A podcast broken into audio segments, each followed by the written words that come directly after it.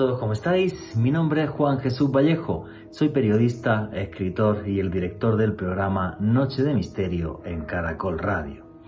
Soldados que puedan estar 72 horas sin dormir, que lleven un exoesqueleto que les permita portar a su espalda hasta el doble de su peso corporal, con un chip integrado en su cerebro que les permita estar en comunicación con otros miembros de su comando.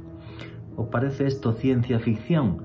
Pues son los proyectos en los que a día de hoy trabaja DARPA, una compañía que es parte del Pentágono, en la que se llevan los proyectos de ciencia avanzada con aplicación militar. Pero si los norteamericanos están intentando hacer cosas así, básicamente crear un Iron Man, no penséis que chinos y rusos se quedan atrás. Por ejemplo, los chinos acaban de sacar un misil hipersónico capaz de dar un pulso electromagnético que deje sin electricidad, sin energía, a naciones enteras. Las guerras que vienen, señores, son de ciencia ficción, pero se están fraguando ya. Si queréis saber sobre esto y mucho más, no os perdáis el último podcast de Noche de Misterio en Caracol Radio. Las guerras que vienen. Noche de Misterio. Juan Jesús Vallejo.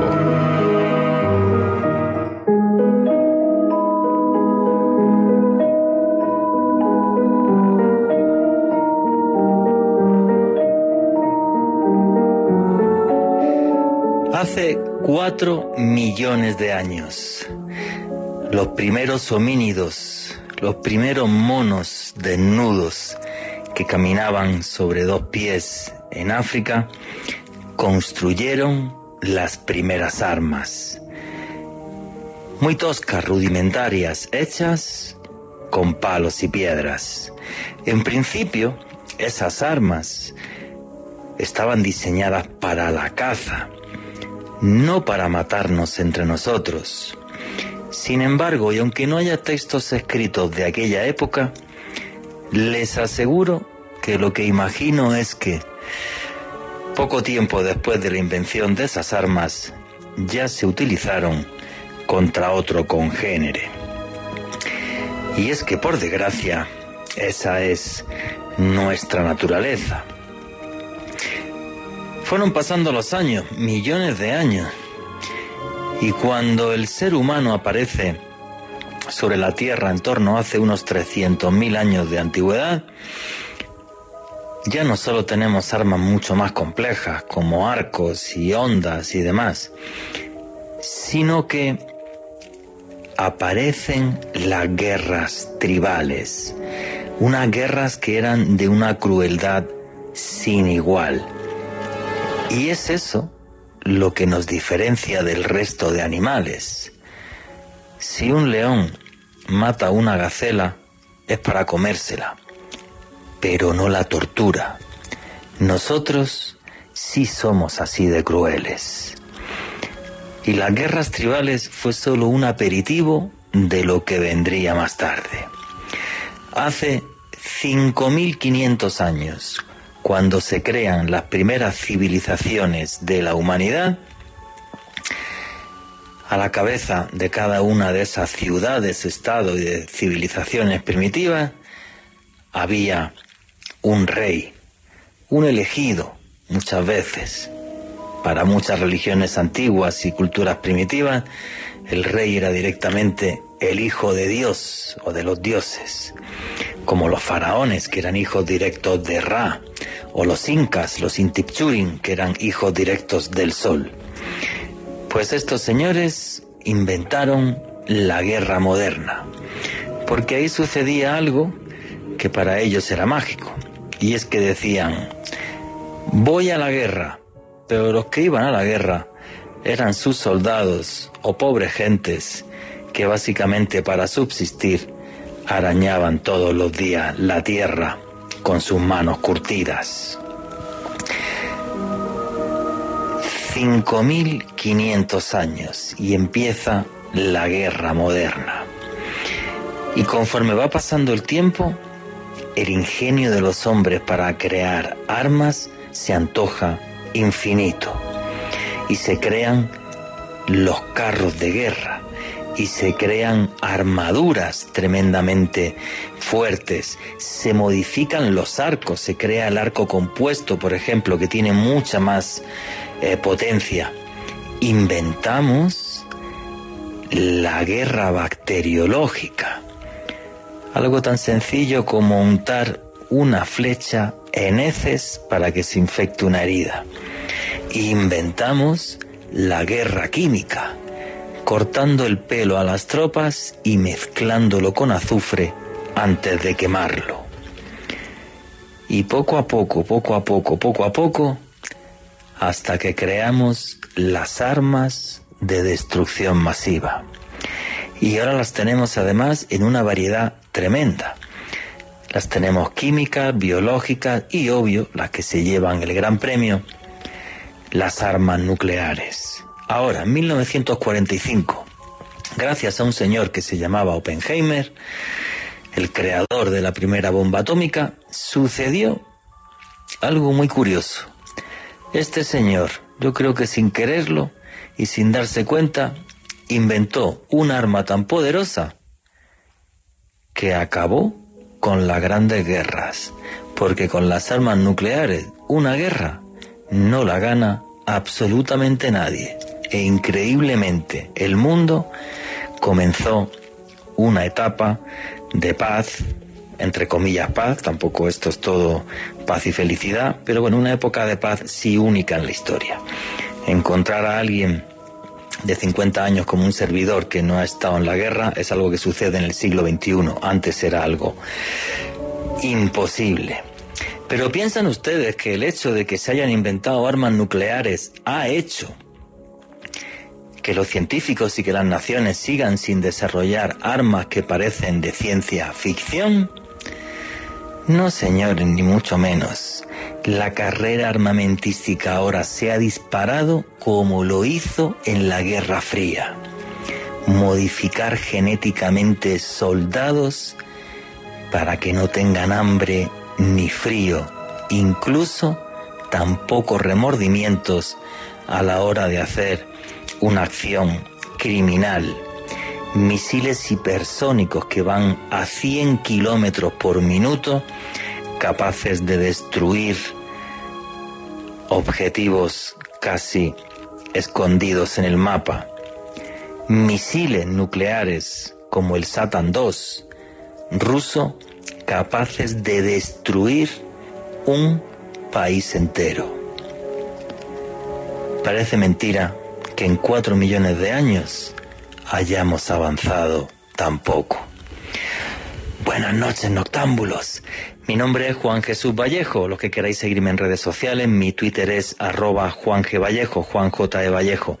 En Instagram y en Facebook, Juan Jesús Vallejo y esto es Noche de Misterio y lo que hacemos aquí es periodismo de misterio. Nosotros os ponemos los hechos encima de la mesa y vosotros decidís qué opináis de esta carrera armamentística que hay ahora, de esto va el programa, que a mí me parece absurda y ya todo es como de ciencia ficción.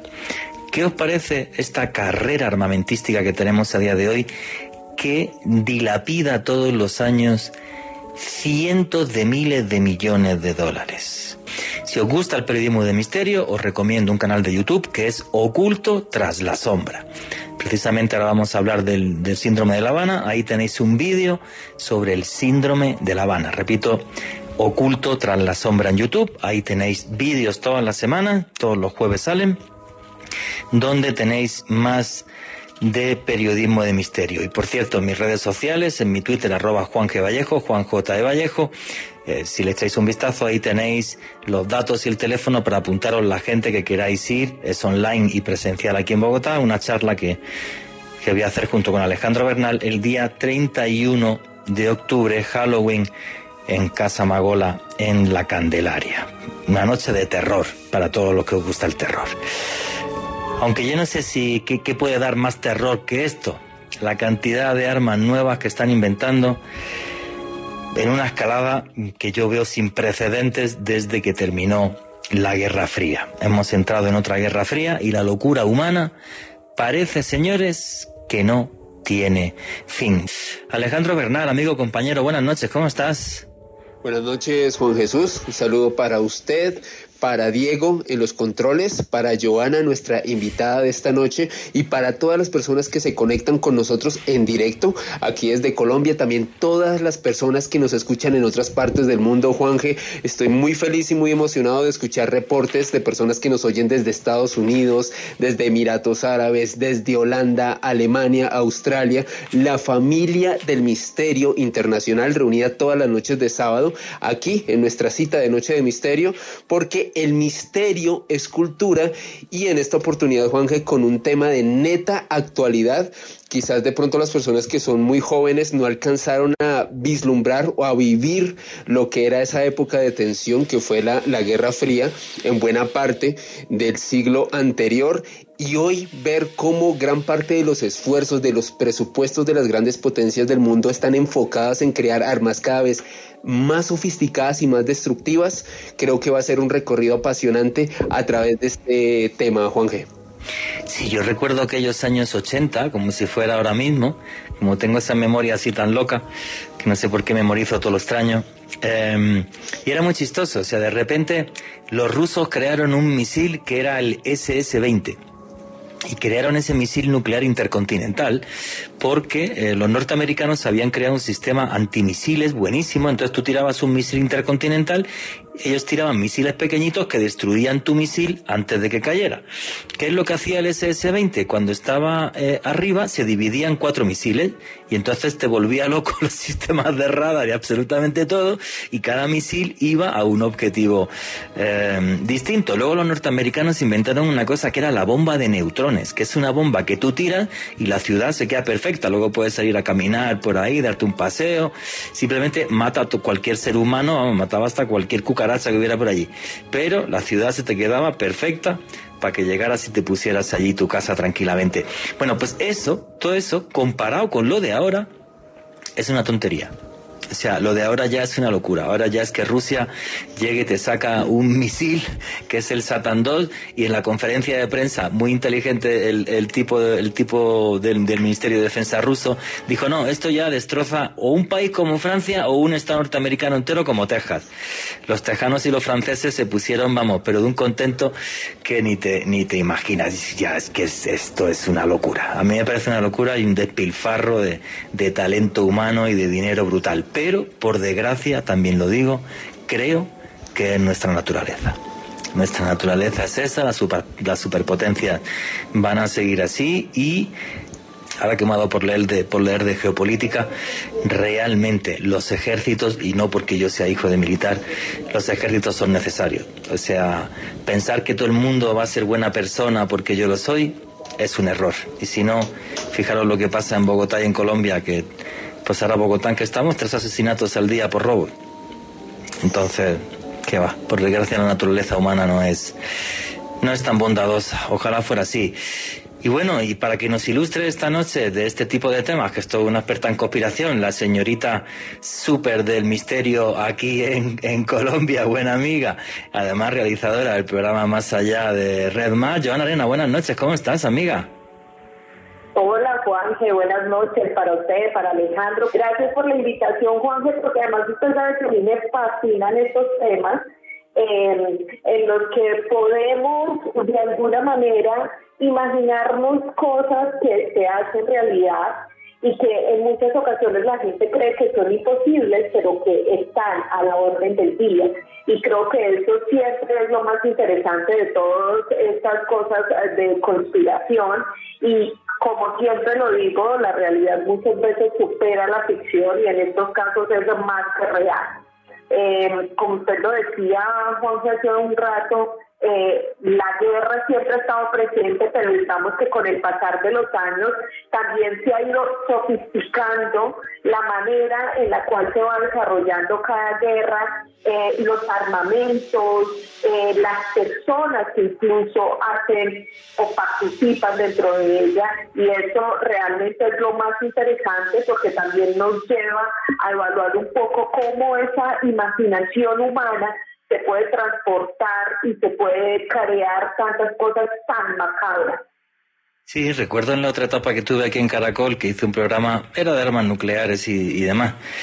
Creo que también estabas tú, no recuerdo ya, Joana, si estabas tú, estabas tú invitada, ¿verdad? Sí, sí. Y entrevistamos a un militar español y decía, no, lo primero es que ahora todas las guerras son de noche. Todas son de noche. Porque claro, los ejércitos tienen una ventaja táctica, los ejércitos con tecnología, porque ellos de noche ven como si fuera de día. Entonces, claro, entre un enemigo como es un grupo terrorista en, un país de Oriente Medio, pues, pues ataca siempre de noche. Yo creo que aquí en Colombia es similar, cuando atacan campamentos del ELN o las disidencias de la FARC o lo que sea, se hace de noche porque tienes una ventaja una ventaja táctica. Pero, pero bueno, realmente a mí todo esto me parece una locura y además, voy a decir una cosa, cuando preparé el programa el lunes, me gustaría decir, no, estuve todo el día intentando buscar noticias de nuevos armamentos que han salido y madre mía, lo que me costó una hora. En una hora tenía como 30 artículos, dije, no, pues quito 15 porque no va a dar tiempo obviamente en el programa. O sea, esto es una, esto es una, una, una total y absoluta locura pero realmente en una hora no tarde más. O sea, la cantidad de información esa, y eso que no metí temas como los nuevos submarinos nucleares rusos, los submarinos teledirigidos rusos, la nueva flota que va a sacar también Estados Unidos a ese respecto. O sea, ni siquiera metí eso porque dije, no, es que nos, pegamos, nos pegamos aquí cuatro programas contando, contando eh, historias, ¿no? Que me parece, eh, me parece algo eh, tremendo. Eh, bueno, señores, ¿qué es esto del síndrome de La Habana que os venía hablando de él cuando arrancamos el programa? Pues muy sencillo, esto se pone de moda hace unas semanas porque ni más ni menos que la vicepresidenta de los Estados Unidos de América, Kamala Harris, que tenía que coger un vuelo en Singapur para ir hasta Hanoi, capital de Vietnam, bueno, pues el servicio secreto hace que separe el vuelo y que no salga el vuelo hasta Hanoi porque había dos casos sospechosos en diplomáticos norteamericanos del síndrome de La Habana. Bueno, diplomáticos norteamericanos porque tienen carne diplomático, pero básicamente gente que trabaja para la CIA y son eh, agentes, agentes de la CIA, ¿vale? Bueno, pues, ¿qué es el síndrome de La Habana? Pues esto comienza básicamente en los años 2016 y 2017, cuando varios espías norteamericanos en la ciudad de La Habana empiezan a presentar los siguientes síntomas. Y os leo literal de los informes. Dolor de cabeza, pérdida de equilibrio, náuseas, mareos, desorientación, presión en los oídos, hipersensibilidad a la luz e insomnio. Pero el cuadro patológico es tan fuerte que esto hace que la gente que padece este trastorno no pueda ni ir a trabajar, o sea, se encuentran malísimos y entonces lo que hace el gobierno norteamericano es, conforme esta gente empieza a sentirse mal, los sacan de La Habana y se los llevan para sus casas a Estados Unidos. Como esto dura como un año y no para de enfermarse la gente y se descarta que sea una histeria colectiva o algo así, pues los norteamericanos se enfadan tanto que expulsan a 15 diplomáticos cubanos de suelo norteamericano en represalia y se monta todo un incidente diplomático internacional. Bueno, pues el síndrome de La Habana acabó ahí. Ni muchísimo menos, señores. En los últimos cinco años, más de 200 casos. Y elegí el programa esta semana porque la semana pasada, aquí en Bogotá, hubo varios casos reportados de el síndrome de La Habana. De todas formas, cuando veáis el, el vídeo en el canal de YouTube en Oculto tras la sombra, veréis que en Bogotá hay casos anteriores, ¿eh? Repito, más de 200 afectados en cinco continentes. Una cosa curiosa es que este malestar siempre comienza por la noche, no durante el día. Total, que toda esta gente que empieza a regresar a Estados Unidos, obviamente lo que hace el gobierno norteamericano es que pone todo un equipo de eh, neurofisiólogos a investigar qué es lo que pasa en el cerebro de esas mentes. A la cabeza de esta investigación, dos doctoras, una se llama Palawi Suyog y la otra Sa Sacilla Alaraca. Bueno, pues estas dos señoras lo que escriben en el informe, y leo literal, es lo siguiente. Es un trastorno que implica cambios inespecíficos pero insondables en la actividad y estructura del cerebro. O sea, realmente al hacer un escáner cerebral se nota que hay zonas que tienen un leve daño, porque a los pocos meses se cura solo, o sea, no hay nadie que se haya quedado por ahora con esto para toda la vida. Bueno, pues varios de estos pacientes acaban pasando por la Universidad de Pensilvania, en concreto por el Centro de Lesiones Cerebrales. Y leo literal del informe de la Universidad de Pensilvania, es como si tuvieran una conmoción cerebral, cerebral, pero sin conmoción cerebral. A mí esto me parece buenísimo. O sea, es como si te meten un gran golpe en la cabeza, pero realmente ni a ti te han tocado el cráneo, ni absolutamente nada es una cosa muy loca, la verdad. Em, que mira, lo del antiguo comunismo hay cosas que lo hacen muy bien y en ese sentido esta reminiscencia rusa es, es buenísima. ¿Y por qué digo rusa? Obvio, todo el mundo sospecha que detrás de esto lo que hay es una tecnología rusa y em, por eso esto arranca en La Habana, que es eh, una ciudad que pertenece a un país también de los pocos comunistas que hay, pero muy amigo y que se lleva muy bien con el señor Vladimir Putin, que no es cualquier presidente porque Vladimir Putin fue coronel del KGB, del servicio secreto ruso. Es más, fue el coronel del KGB en, Berlín, eh, en el Berlín del Oriental. Así que bueno, a día de hoy, ¿dónde hay más casos de síndrome de La Habana? Pues con mucha diferencia en la ciudad austriaca de Viena. ¿Por qué? Porque allí está la Agencia Internacional de Energía Nuclear y hay muchísimos espías porque además eh, digamos que Austria no fastidia mucho con esto de trincar los espías y echarlos, sino que sabe que son otros los que se están peleando y los dejan por ahí.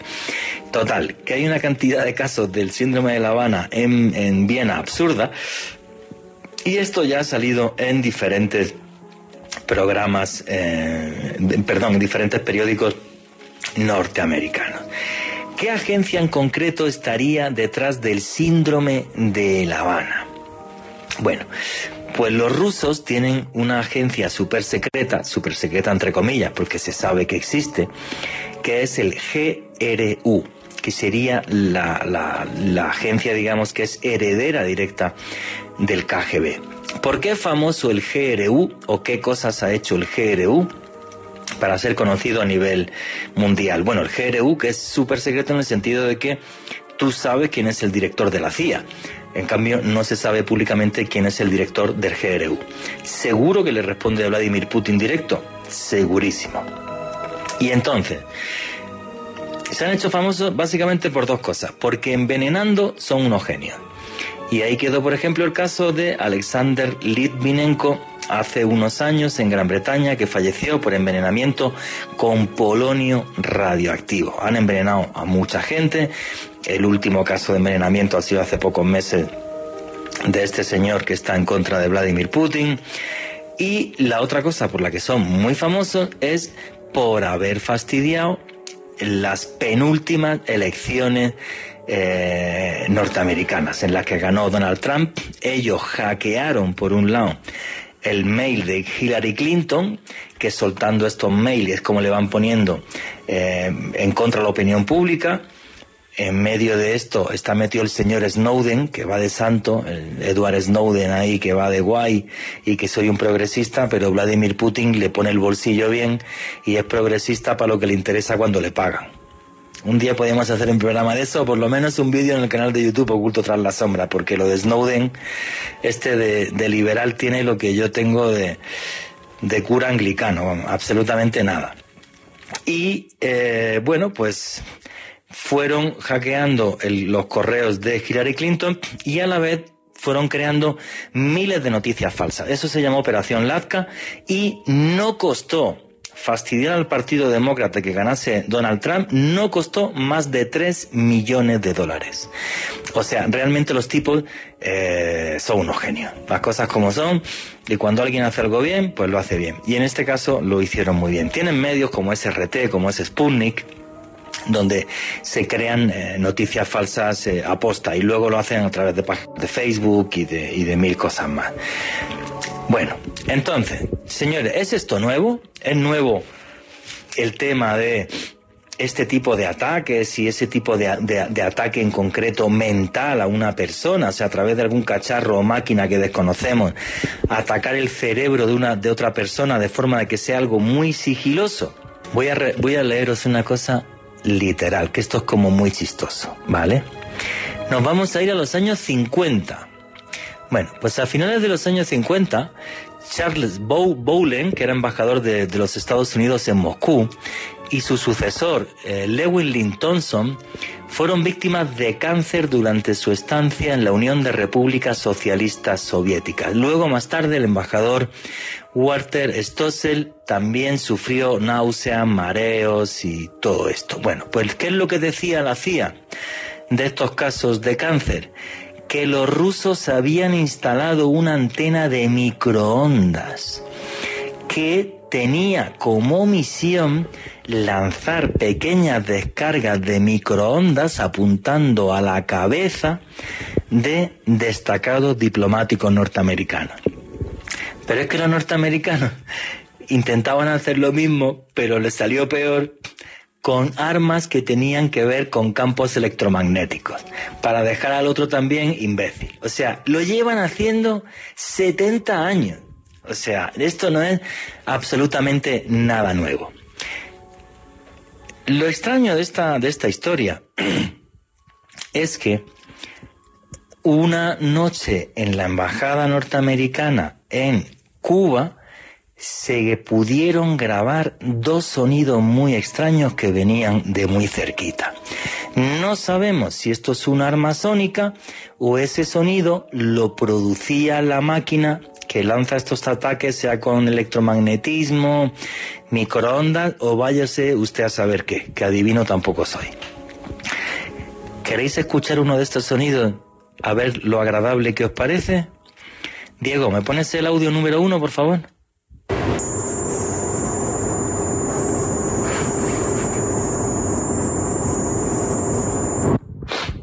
Decirme a través del numeral Guerra Caracol qué es lo que habéis sentido cuando escucháis ese sonido. ¿Queréis escucharlo otra vez? A ver si sentís lo mismo que los espías norteamericanos. Diego, ¿me repites el audio número uno, por favor?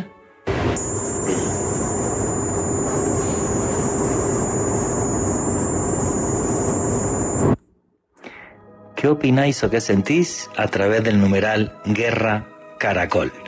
A mí me parece desagradable, pero no voy a decir una palabrota que me echan de aquí, pero muy desagradable. Y se grabó un segundo sonido, y no penséis que es la traviata de Verdi ni algo así agradable. ¿Queréis escuchar el segundo sonido que graba la CIA? Diego, ¿me pones el audio número 2, por favor?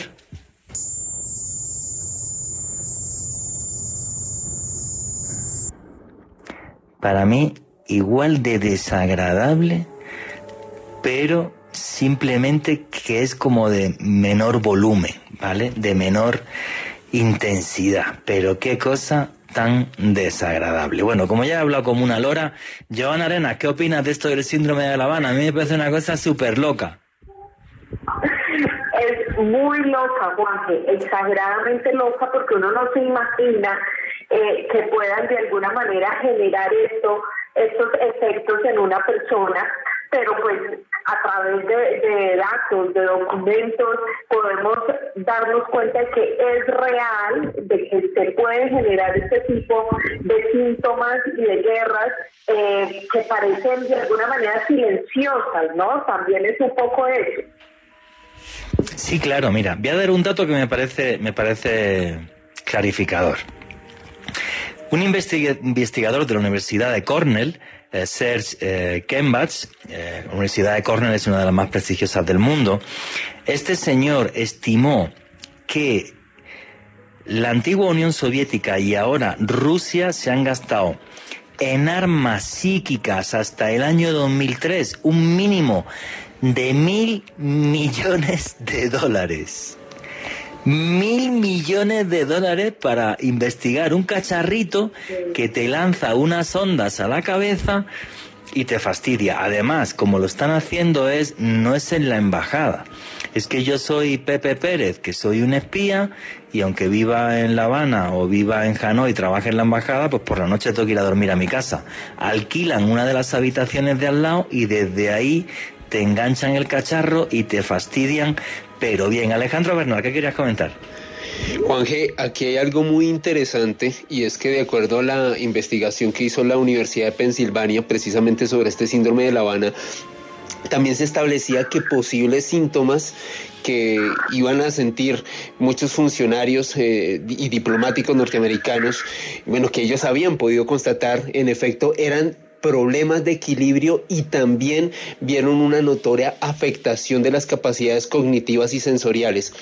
A nivel personal, Juanje, yo que tuve la oportunidad de, editar el video que publicamos en Oculto tras la sombra, donde también expusimos estos dos videos que escuchamos hace eh, unos minutos, creo que usted recordará, Juanje, que le comentaba detrás de micrófonos, como yo tuve que escuchar el, el, el sonido varias veces para nivelar el volumen y que quedara justo con la voz de Juan Jesús, yo quedé con dolor de cabeza durante tres horas y no se me pasaba y no se me pasaba por nada.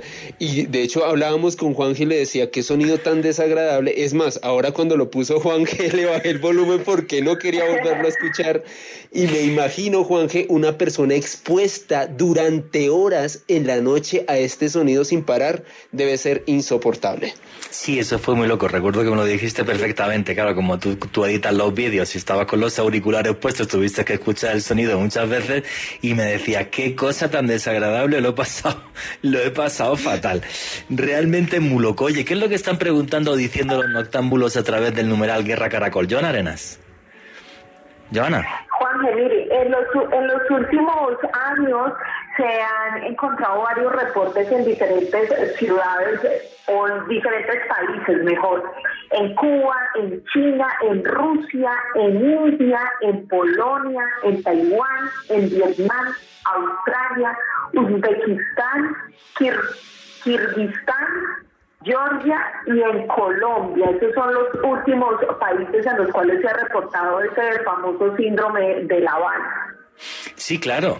O sea, yo creo que la gente del GRU, por cierto, se sabe que están en un sitio que se llama un complejo de edificios acuario, pero ni siquiera se sabe en qué edificio está. Eh, yo creo que esos están en la oficina, los jefes, pero que se mueren de la risa. O sea, se lo están pasando, o sea, cada vez que se enteran de un caso nuevo, abren una botella de vodka y se toman tres vodkas allí, pero muertos de la risa, como diciendo, venga, ya hemos fastidiado a otro, ya hemos fastidiado a otro. Y por mucho que digan los norteamericanos, la culpa la tiene Putin, no lo pueden demostrar, porque ni sabemos qué arma es, ni se ha cogido el cacharro, ni absolutamente nada. Lo único es que los informes de los doctores y de la Universidad de Pensilvania, que no es cualquier universidad, pues dejan claro que el tema es total y absolutamente real. Nada de histeria colectiva ni absolutamente nada de eso. Alejandro Bernal, ¿qué es lo que comentan los noctámbulos a través del numeral Guerra Caracol? Aquí Germán Cantor nos dice, es un sonido muy fastidioso el del síndrome de La Habana. Totalmente de acuerdo contigo, Germán. Yo que lo tuve que experimentar. Sí, no, total, los del GRU son unos genios y no, es, horrible. Aquí León Sin Fronteras nos dice, parte de esta tecnología no sería la que pudieron haber aplicado a Hugo Chávez. Bueno, pero es que Hugo Chávez lo que le dio fue un cáncer, o sea que, que detrás de Hugo Chávez y aparte es tecnología rusa, a Venezuela no la van a fastidiar. Si fuera un país enemigo, sí, pero ahora mismo eh, los rusos que les sale el petróleo venezolano, pero bien rebarato, no creo. No creo, la verdad. Cosa distinta es que los de la CIA tengan alguna cosilla por ahí y se la aplicaran a Chávez. Pero bueno, lo hubieran intentado con Maduro. Y con Maduro no. Ahí sigue el tipo que cada día está más gordo, más bigotón. Eh, ¿qué, más, ¿Qué más comentarios hay? Aquí Carlos nos dice lo siguiente, las próximas guerras serán asimétricas, conflictos como los de Siria y Libia los vamos a ver por todo el globo, aunque preocupan las tensiones en el Asia-Pacífico. China asciende a los, eh, mientras los anglosajones reaccionan.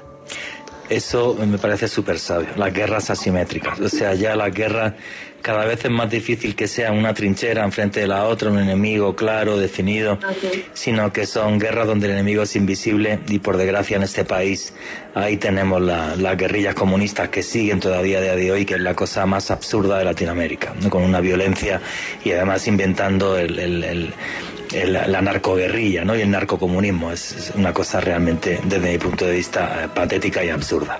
Eh, ¿Qué más comentarios y preguntas hay? Aquí Marluz nos pregunta, ¿por qué el gobierno de los Estados Unidos evade hablar sobre el síndrome de La Habana? Porque no saben qué es. Estás diciendo, estoy perdiendo la partida y ¿qué te cuento? Pues, pues casi que te callas y listo. Joan Arena, quería decir algo. Pero miren que después de esos hechos que se presentaron hace pocas semanas, se creó un grupo eh, por parte del secretario de Estado, encabezado mejor por el secretario de Estado de Estados Unidos, para precisamente hacerle frente a esos incidentes anómalos, como ellos lo llaman, y poder eh, de alguna manera saber de qué se trata, estudiar los incidentes y saber si son una verdadera amenaza significativa y qué tanto ponen en riesgo la seguridad nacional, que es lo que siempre le ha preocupado a Estados Unidos. Entonces ya están ahí generando presupuesto y gente y equipo para tratar de detectar de qué se trata este ataque. Y te digo yo que también están metiéndole billete a inventar otro equipo que haga lo mismo, pero es segurísimo. Pero eso se lo callan hasta, Pero seguro. Por supuesto, como siempre, como siempre. Sí, claro. cómo van a contraatacar. Claro, segurísimo, no se van a quedar de brazos cruzados, pero para nada. ¿Qué más comentan los noctámbulos, Alejandro? Ángel Cabrera nos pregunta lo siguiente, ¿hay algún antecedente de un arma similar que haya sido utilizada durante la Guerra Fría? Se sabe en los años 50 el caso que comenté. Se sabe que atacaban con, con microondas, eso dice la CIA, pero tampoco trincaron el aparato de microondas que tenían, que tenían eh, para, para, para atacar. ¿eh? Pero ellos sospechan y están convencidos de que, de que atacaban con microondas de ya en los 50. O sea, fijaros si esto, si esto tiene tiempo. Y aparte una inversión de mil millones de dólares en este tipo de armas, pues mira, pues al final les ha salido bien. Eso es. ¿Qué más, qué más preguntas y comentarios hay? Aquí Edison Giraldo nos dice, siempre que, que, hablamos de guerra, imaginamos las balas, las bombas, el fuego, pero hay un arma que es muchas veces más mortal, la economía. Ah, sí, efectivamente. Y luego vamos a, comentar algunos casos de economía buenísimos. Sobre eso, y también tenéis en Oculto tras la sombra un vídeo sobre la guerra de, Afganistán y el conflicto afgano. Em, lo que desequilibró eh, a la Unión Soviética para, para tener que irse eh, de, de Afganistán fueron los misiles Stinger, que en la operación Ciclón de la CIA, le pasaron a los, en aquella época eran mujahidines, muchos de ellos eran talibanes de la etnia pastún, pero bueno, mm, básicamente esta gente, un misil Stinger costaba 10 mil dólares. Un helicóptero soviético de, de combate costaba 2 millones. Y cada vez que le dabas al botón, el misil no fallaba. O sea, un subnormal profundo le daba, como era, era por geolocalización, como le, daba le daba un subnormal al botón, y te cargabas un helicóptero. Eso acabó con la guerra. Claro, 10 mil dólares contra 2 millones, lo que decía Dixon Geraldo, pues te pones a hacer cuentas y cuando llevas unos meses dijeron los soviéticos que le den morcilla a Afganistán, yo me voy de aquí y no sigo perdiendo más plata. Pues claro, pues obvio, ¿sabes? Muy bonito el comunismo, pero perdiendo plata a nadie le gusta. Eso es. Un último comentario que haya por ahí. Aquí Alfonso Javier nos dice, se está hablando de las armas que los países reconocen tener. Lo verdaderamente terrorífico es pensar en las armas que esos países tienen ocultas. Las que tienen ocultas desde mi punto de vista, los tiros van por las químicas y sobre todo las bacteriológicas. Por las bacteriológicas sí que sí. O sea, lo que haya investigado China o Estados Unidos o Rusia en ese respecto, que supuestamente eso está en, contra de la Convención de Ginebra y tal, pero yo no me creo que no investiguen sobre ese tipo de armas. Segurísimo. Que las investigan, las desarrollan y las tienen. Luego, no, luego lo otro hacen publicidad. Si son tan brutos que hacen publicidad, acabo de sacar un misil que me carga un país entero. Y luego te llegan los de enfrente y te dicen, no, pues yo he inventado ahora el misil, pero es hipersónico y entonces va a seis match y no hace, no, no pega el petardo tan gordo, pero llega a tu casa antes de que diga buenos días. Así están, o sea, es como de, de, chiste y vais a ver la segunda hora del programa que va de eso. Eh, quería hablar Alejandro y Joana salen como a mostrar los dientes, Juanque. A ver cuál de todos intenta atacar primero para demostrar que tiene, que el otro tiene más poderío, de alguna manera. Salen a, ver a ver qué pasa. Sí, es como que todos los días salen a la, a la ventana de la casa y te dicen, yo tengo la escopeta más grande que tú. ¿Sabes? y, Sí, y toda la gente fanática además y supernacionalista, y como el mundo está tan polarizado, Dios mío, mi país es el mejor y tenemos la, arma más guay y somos los más chachis, o sea, es completamente loco. Alejandro Bernal. Juan G, eh, respecto a lo que usted comentaba hace unos minutos a nivel personal, yo creo que los tiros van hacia dos objetos armamentísticos. El primero, los drones. Cada vez los drones son más sofisticados, cada vez son más pequeños y también cada vez son más letales. Eh, según lo que he podido investigar para este programa, Juan G, ya se pueden incluso controlar enjambres de drones del tamaño de un zancudo para realizar acciones de guerra. De hecho, hace no mucho, creo que fue un mes, escuché que habían dado de baja a, un líder eh, terrorista en, en, Oriente, en este caso, con el uso de un dron. Un dron que llegó hasta cierta distancia, le disparó y eliminó a este cabecilla terrorista allá en Medio Oriente. Y la segunda, para mí, elemento súper importante, Juanje, y no se habla mucho de él, y para mí es crucial, las nanomáquinas. Las nanomáquinas van a permitir que en el futuro tengamos supersoldados hombres que no tengan sensación de hambre, hombres que no tengan la posibilidad de tener sueño, que puedan estar más de 72 horas en actividad física cargando más de 100 kilos a cuestas. Y aparte de eso, Juanje, las nanomáquinas, que son, por supuesto, pues máquinas demasiado pequeñas, casi del tamaño de un átomo, también van a poder inocular enfermedades. Para mí, el futuro son armas sutiles totalmente automatizadas. Sí, ahí eso que has dicho eh, fue un misil que le lanzaron a uno de los líderes del Daesh, del Estado Islámico en Afganistán. Pero eh, fíjate, eh, una de las cosas que mantuvo a raya a los talibanes en, la época en la época en que el ejército norteamericano estaba ahí, es un sistema que ellos tenían que es el Eagle Scan el Eagle Scan es un sistema que ellos tienen en sus drones y era muy sencillo. Decía, mire usted, en todas estas montañas ahí no puede haber nadie que tenga un arma. Y colocas una serie de drones y estos drones que tienen un sistema de infrarrojo y de, visión nocturna y demás, si veían a alguien con un arma, directamente disparaban. Eso fue lo que frenó realmente a los talibanes, que no los terminó ni mucho menos. Fijaros cómo se han quedado con el país en, dos días. Pero todo ese tipo de sistemas, eh, sí, o sea, si esto ya parece la guerra de la galaxia. Y una cosa que no ha dado tiempo en este programa, fijaros la de, de programas que se pueden hacer esto, los ciberataques, la ciberguerra. Eso sería solo para hacer otro programa. La verdad, un mundo de ciencia ficción.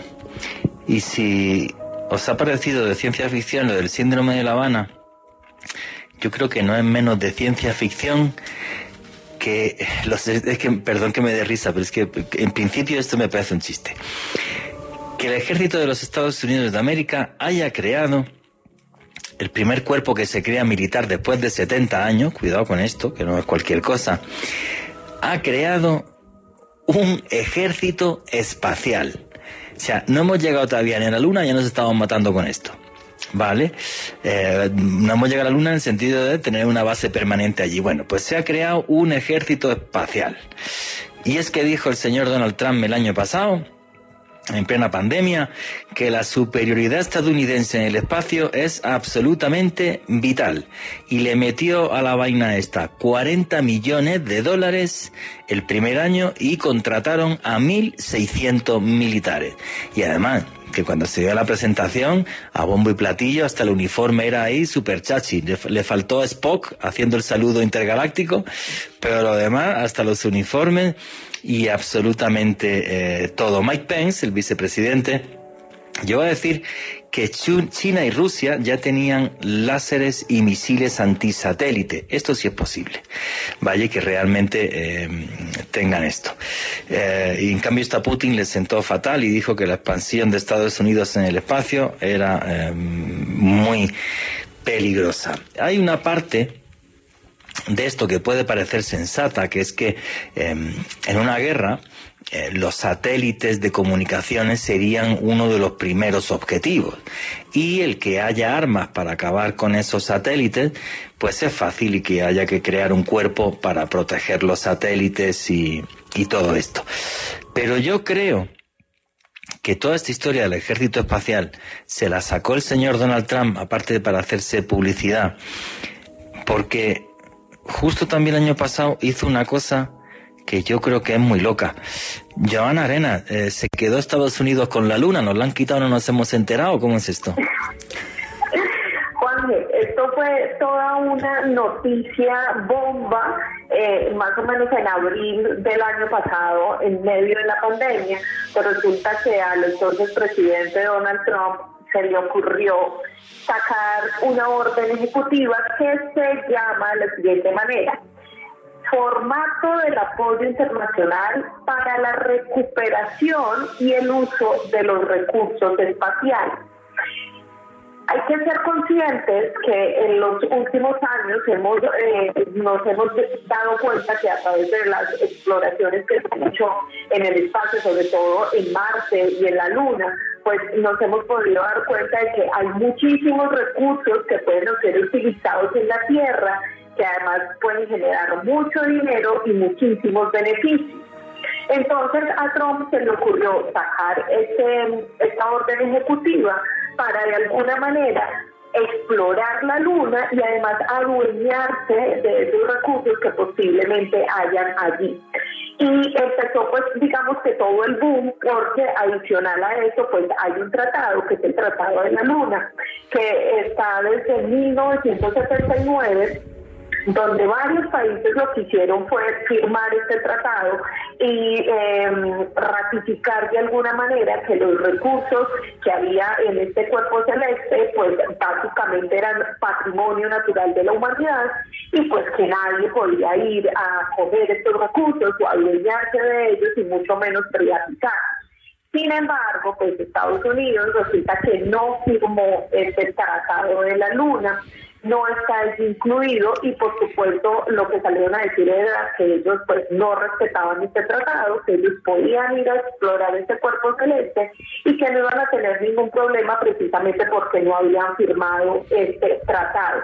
Y miren lo que dijo, eh, decía también dentro de este informe que, que se pues que se creó para de alguna manera explorar la luna. Decía, Estados Unidos no considera que el acuerdo de la Luna sea un instrumento efectivo o necesario para guiar a los estados nacionales con respecto a la promoción de la participación comercial en la exploración a largo plazo, el descubrimiento científico y el uso de la Luna y Marte y otros cuerpos celestes eso lo dijo el secretario de Estado, como diciendo, oiga, a nosotros no nos importa este tratado, podemos ir, explorar y lo que encontremos ahí, pues básicamente puede ser nuestro.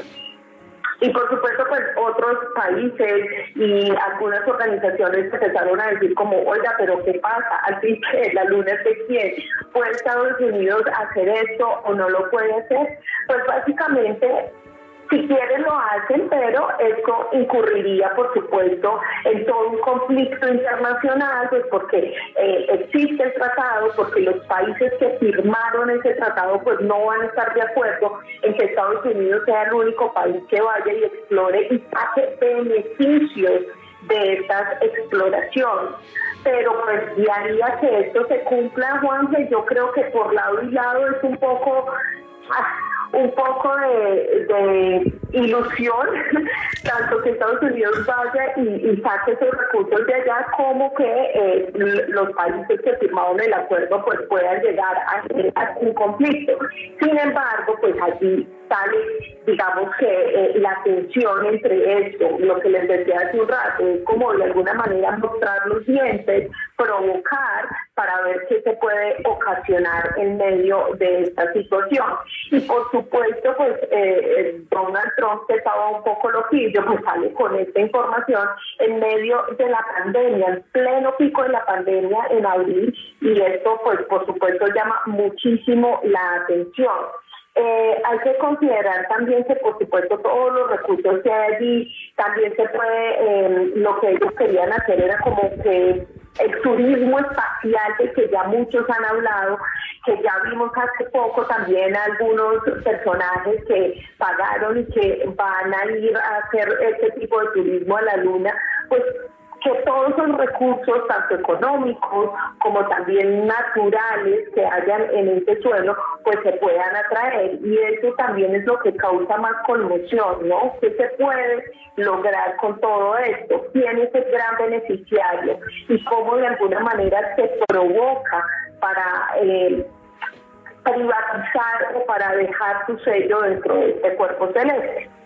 Sí, esto hay que matizar aquí muchas cosas. Lo primero es que esto se da en, medio de, un conflicto comercial sin precedentes entre, Estados Unidos y, China. Em, están en plena, en, plena guerra comercial desde hace un tiempo y Donald Trump lo que hizo fue avivar esa guerra comercial, fastidiando muchas cosas.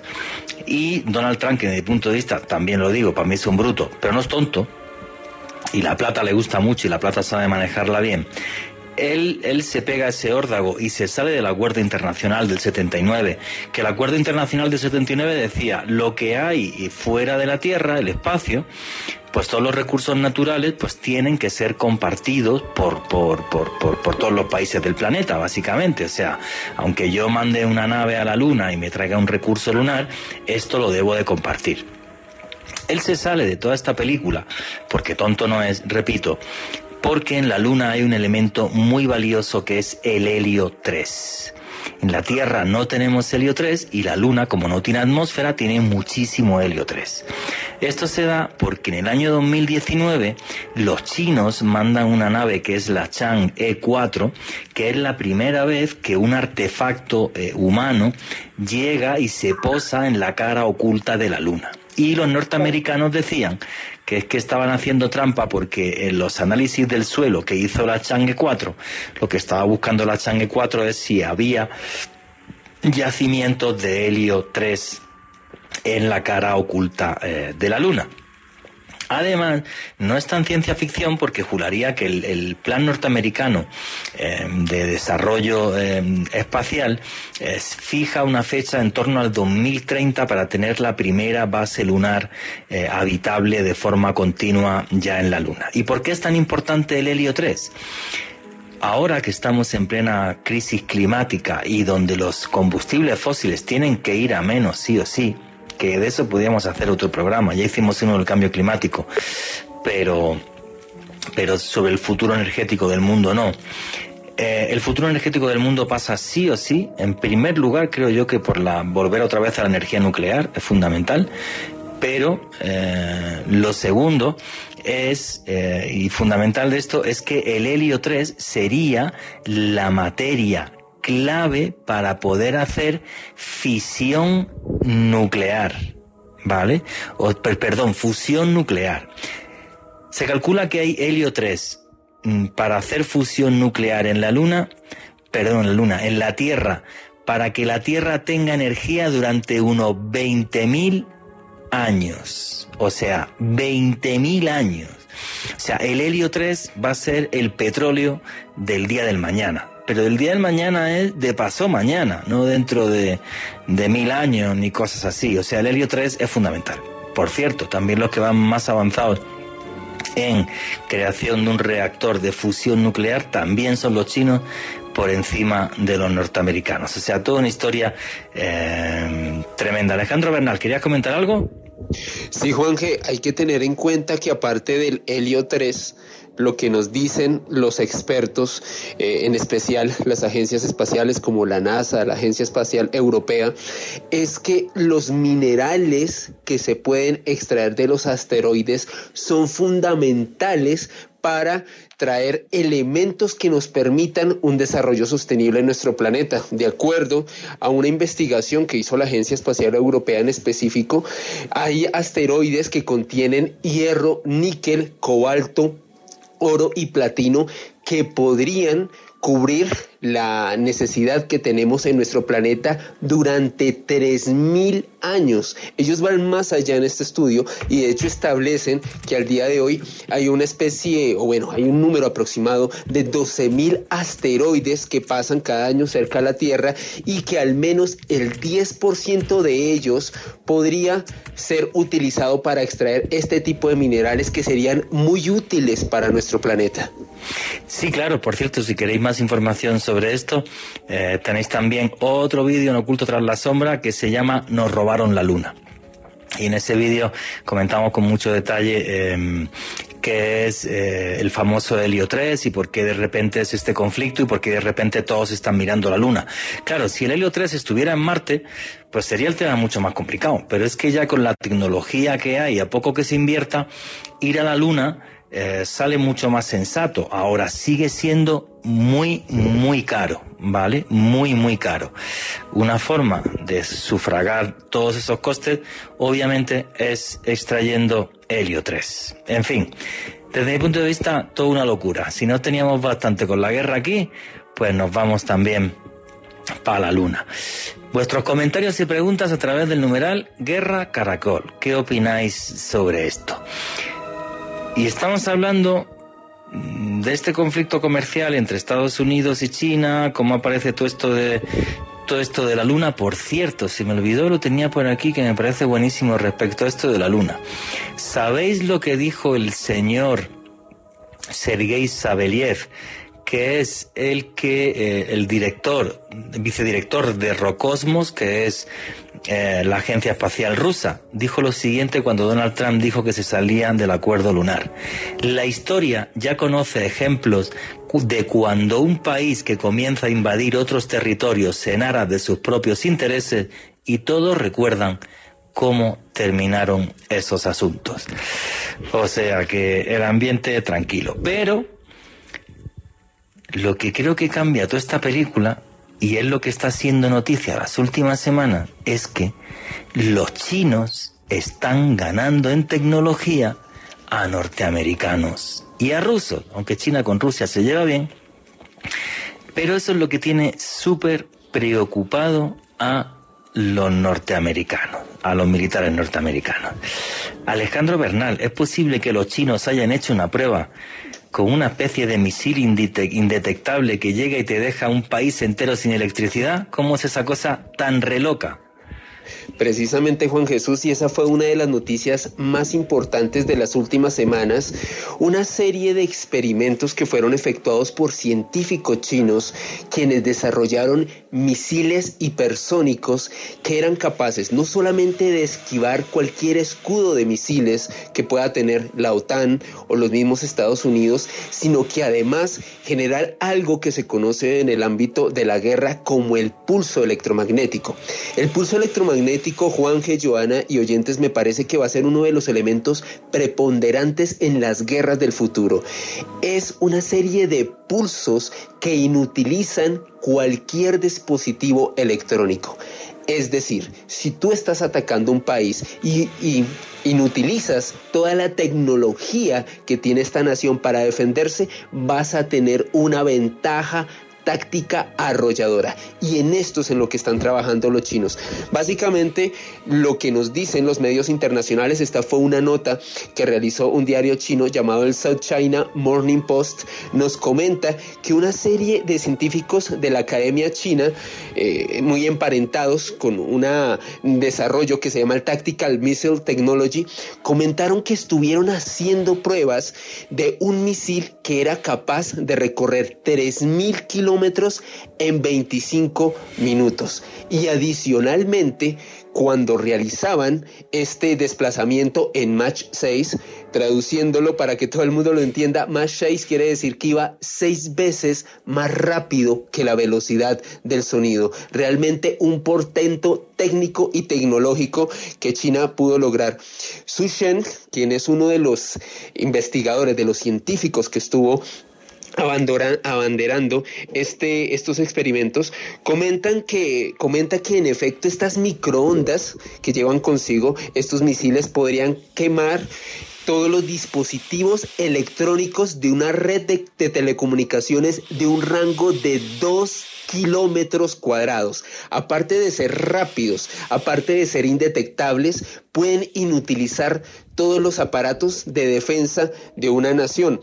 Adicionalmente, este señor Su Sheng nos habla de algo realmente que ha sido como un hito tecnológico creado por China. Y es que él comenta que como tal, para lograr esta velocidad tan impresionante en este tipo de armas, estos misiles utilizarían una mezcla de explosivos químicos y de una especie de impulso por parte de unos motores que ellos pudieron encontrar que a su vez harían que este misil no solamente fuese muy rápido, sino que a su vez fuese indetectable por parte de los radares.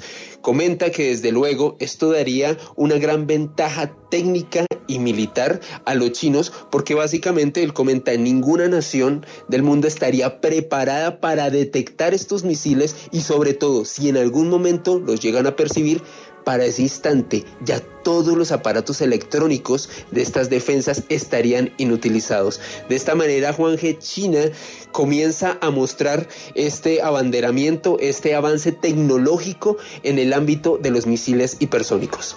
Sí, esto es una cosa muy loca, porque además antes cuando se habían hecho este tipo de pruebas con algún tipo de misil para crear una, gran eh, onda electromagnética, eh, un pulso electromagnético, se hacían con una pequeña carga nuclear. Este no. Este lleva un sistema completamente nuevo que se sabe que lo que lleva es un electroimán en la cabeza que mezclado con el explosivo químico que no sabemos qué explosivo es, es de invención china, pues esto produce un tipo de reacción que lo que ha dicho Alejandro. Y si os parece poco, esos dos kilómetros es muy sencillo.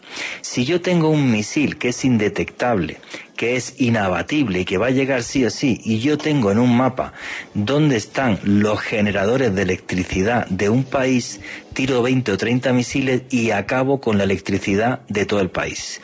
O sea, es algo brutal. Y realmente hay una cosa que es clave en todo esto. Se han hecho varias pruebas de misiles hipersónicos, ahora vamos a seguir hablando de ellos, pero no ha habido ni una sola prueba hecha, verificada, de que alguien haya derribado un misil hipersónico. Hasta ahora nadie ha podido derribar. Así es que van, lo que ha dicho Alejandro Bernal, 3.000 kilómetros en 25 minutos, o lo digo de otra forma, 100 kilómetros por minuto. O sea, Dios santo. Alejandro Bernal, ¿qué querías comentar? Juan G, y es que definitivamente lo más interesante de esta nueva carrera armamentística hipersónica, por ponerle un título en el cual están inmersos en este momento los chinos, los estadounidenses y los rusos, es precisamente quién puede crear el arma más veloz, quién puede crear también el arma que puede causar una mayor cantidad de pulso electromagnético para a su vez inutilizar las defensas. Es decir, ya no son simplemente misiles cuyo propósito es explotar y a través de la explosión arrasar terrenos, sino inutilizar las defensas, tal y como usted comentaba, Juan Jesús, incluso de una ciudad o de un país entero. Ya es, son eh, armamentos tan sofisticados que no solamente destruyen, sino que inutilizan las defensas de tu enemigo.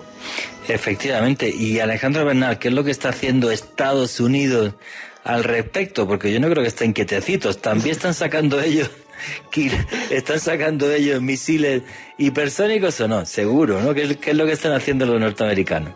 Pues precisamente, Juan G., ellos realizaron unas pruebas a finales de septiembre de este año, si estamos hablando de algo menos de un mes. Y estos misiles hipersónicos norteamericanos están siendo desarrollados por una empresa que creo que se ha vuelto muy famosa en el ámbito de la conspiración, Juan G. Northrop Grumman y Raytheon Technologies. Resulta que estos señores de Northrop, asociados con DARPA, DARPA pues una de las avanzadas defensivas más importantes del Pentágono de los Estados Unidos, están desarrollando unos misiles que utilizan una especie de, podemos decir que mi motor innovador que ellos denominan como el Scramjet. De acuerdo a varios representantes de Northrop y de Raytheon Technologies, que son los que están haciendo estas armas, estos misiles han sido capaces de, en cuestión de segundos, superar la velocidad de Mach 1 y sostener un vuelo permanente superior al Mach 5.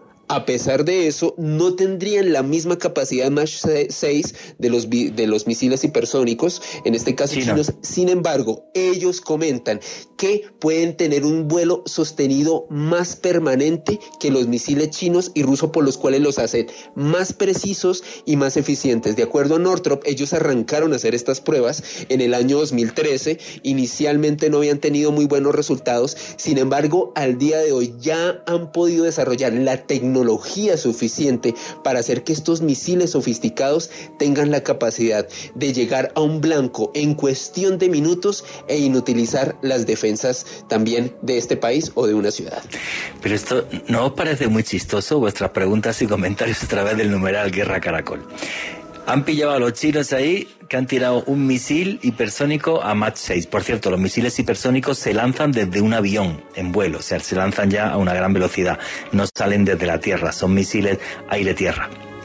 Eh, Llegan los chinos Mach 6. Los norteamericanos dicen, el mío es Mach 5, pero aunque vaya un poco más lento, no te preocupes que el mío es más preciso. Esto es como dos niños en la escuela que están de, yo tengo un primo que mide dos metros y pega más que el tuyo. Ten cuidado, no te metas conmigo y tal. O sea, es como súper ridículo, pero, pero perdón. Y la frase que dijo Vladimir Putin al respecto, que seguramente sus misiles no tienen nada que ver con esto, dijo que los misiles rusos son los más, ¿cómo? Lo tengo por aquí, invencibles eh, incomparables, del planeta. O sea, están piradísimos todos. Alejandro Bernal, ¿qué querías comentar? Y es que, Juan, en esta lucha de egos, ¿por quién construye el mejor eh, misil hipersónico? Los rusos dicen, nosotros tenemos un misil que va a Mach 7. O sea, ah, los chinos a Mach 6, los gringos a Mach 5. Y si me tomo dos podcasts más, te lo pongo a Mach 8 y ya está.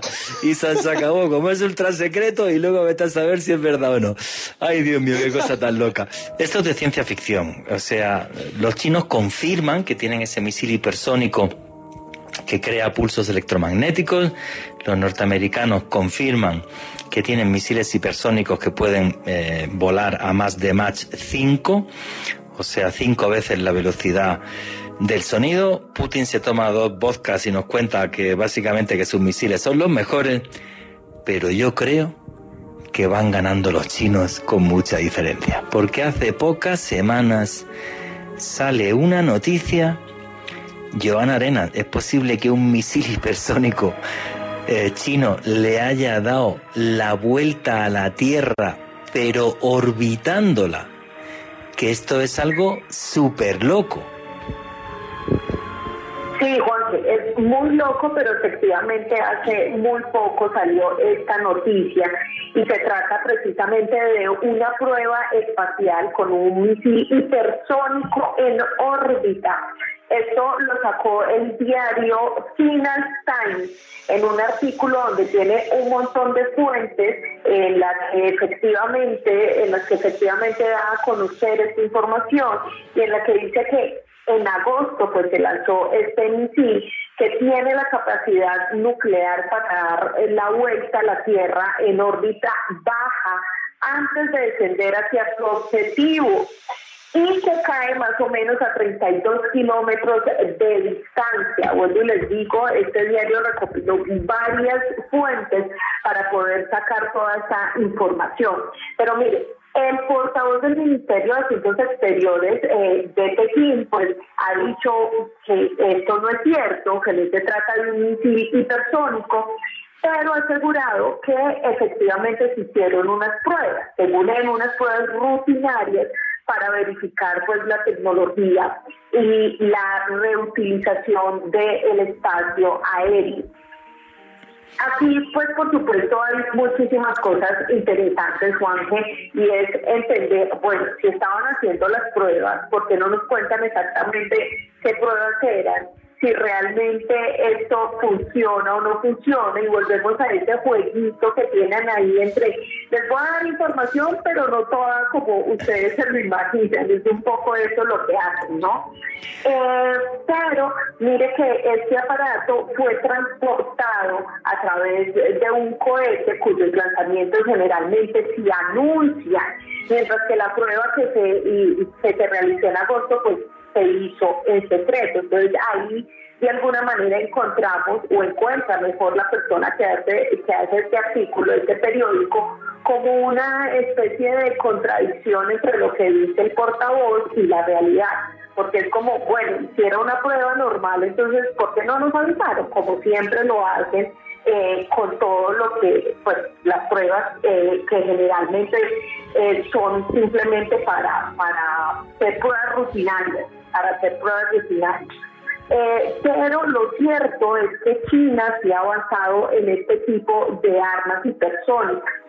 Y esto pues coge de alguna manera a Estados Unidos como con los calzones abajo y eh, Estados Unidos, según este artículo, asegura que pues el progreso de China es bastante en cuanto a estos eh, armamentos, en cuanto a este armamento, y empieza de alguna manera también a mirar a ver ellos cómo van a responder. ¿sí? ¿Qué voy a hacer ahora, dice Estados Unidos, para generar una nueva arma que sea tan potente como esta que China probó y para cubrir mi seguridad de esto que está haciendo China, ¿no? Y ahí empieza otra vez la pelea entre todos estos países, entre China, entre Estados Unidos, entre Rusia, para precisamente trabajar en esa tecnología hipersónica. Sí, aquí la clave es que esta información la tiene que filtrar seguro alguien que tiene que ver con el Pentágono. Él es el que filtra la información a prensa norteamericana precisamente para que los chinos se enteren de que ellos se han enterado y aunque la prueba sea secreta os hemos pillado y además que sabemos que es que el misil salió de, de, de, de la Tierra para luego regresar y tal y además dan hasta el dato de que el misil eh, se estrelló a 32 kilómetros de lo que era su objetivo. O sea, es como si tuvieran, le estuvieran hackeado todo el experimento, vamos, como diciendo, bueno, pues vuestro misil a lo mejor es, es, buenísimo, os habéis equivocado en 32 kilómetros, pero a mí la CIA todavía me funciona bien y mira, sé los datos de todo lo que has hecho. Fastidiaros, ¿no? Que tengáis un misil que yo no lo tenga, pero me he enterado de todo. Entonces, sí, esto básicamente es como los niños en el colegio cuando empiezan a pelearse por pandillas y tal, o sea tiene ese toque un poco ridículo, chistoso, y luego uno que da mucho miedo, que es la cantidad de plata que se gastan en, esto, ¿no? Edison Giraldo ponía en el Twitter hace poco, en, el numeral, en Guerra Caracol, que acabar con el hambre del mundo son 116 mil millones de dólares al año y se gastan 2 billones con B en armas y en, defensa, ¿no? Y es triste ese dato que daba Edison Giraldo y me parece más que triste me parece aterrador. Pero bueno, sigamos con el tema del chiste, porque mm, esto, esto de, Dime, dime, Joja, ¿querías decir algo?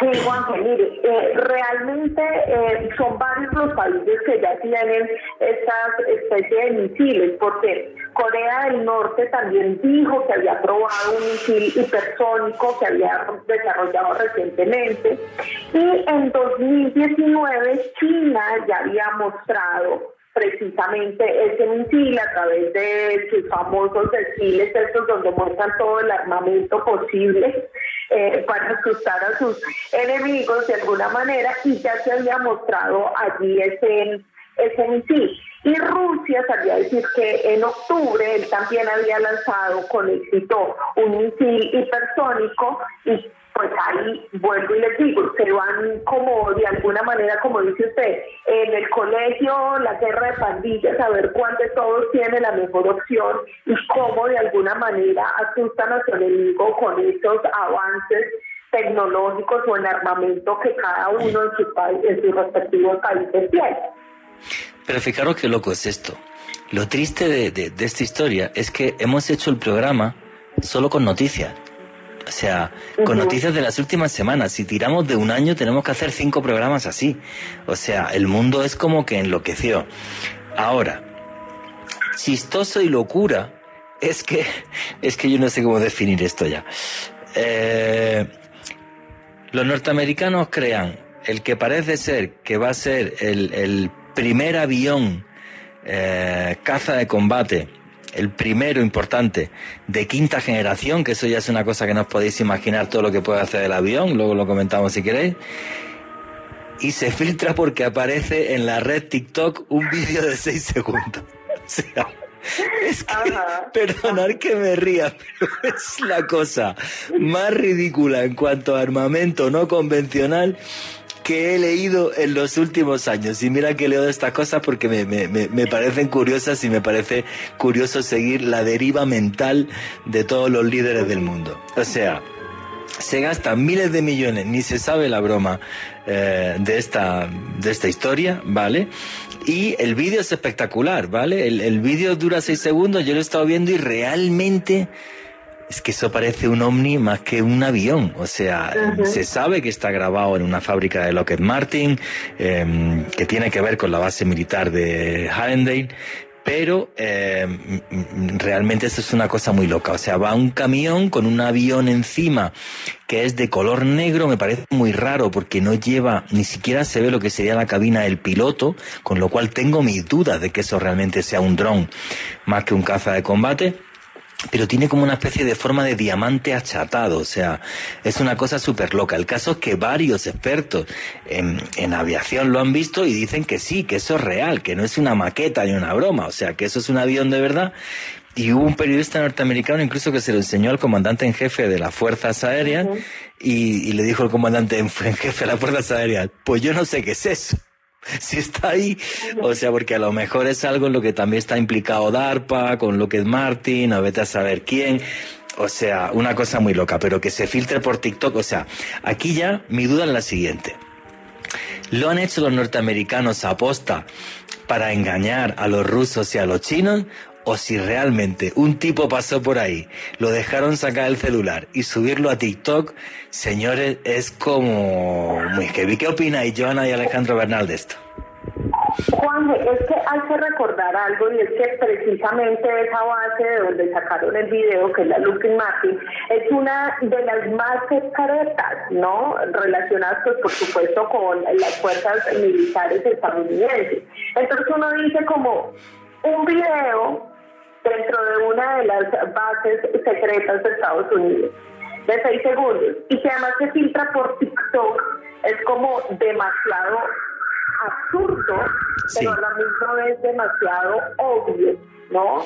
Y volvemos aquí a este tema. Además sale ese periodista, como usted lo menciona, que además es experto en tecnología militar, que es Steve Pringle, va y le muestra al, a, este señor y este señor le dice como, no, no tengo ni idea, no sé, no sé qué pasa.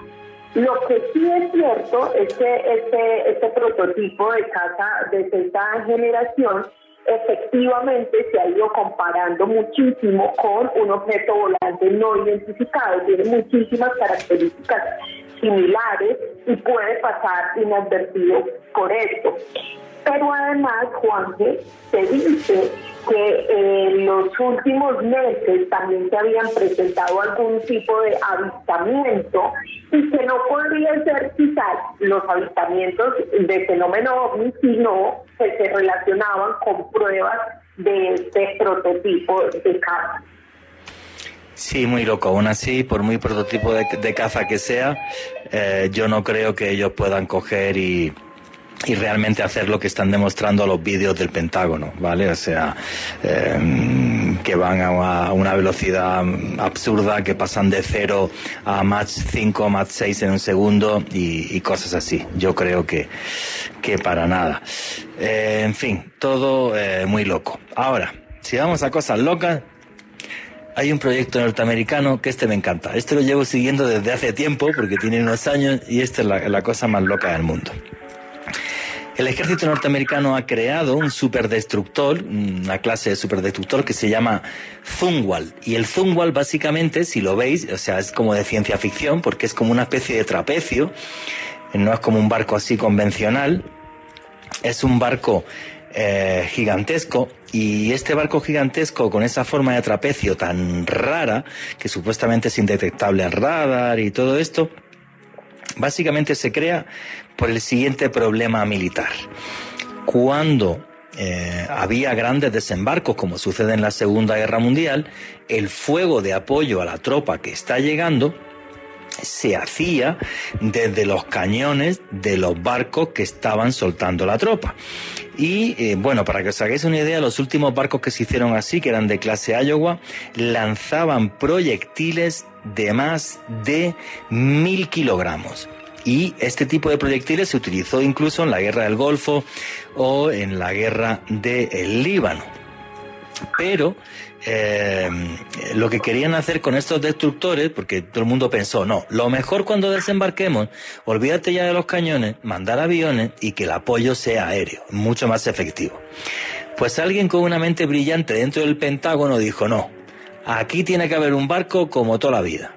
Y tiene que ser un barco súper especial.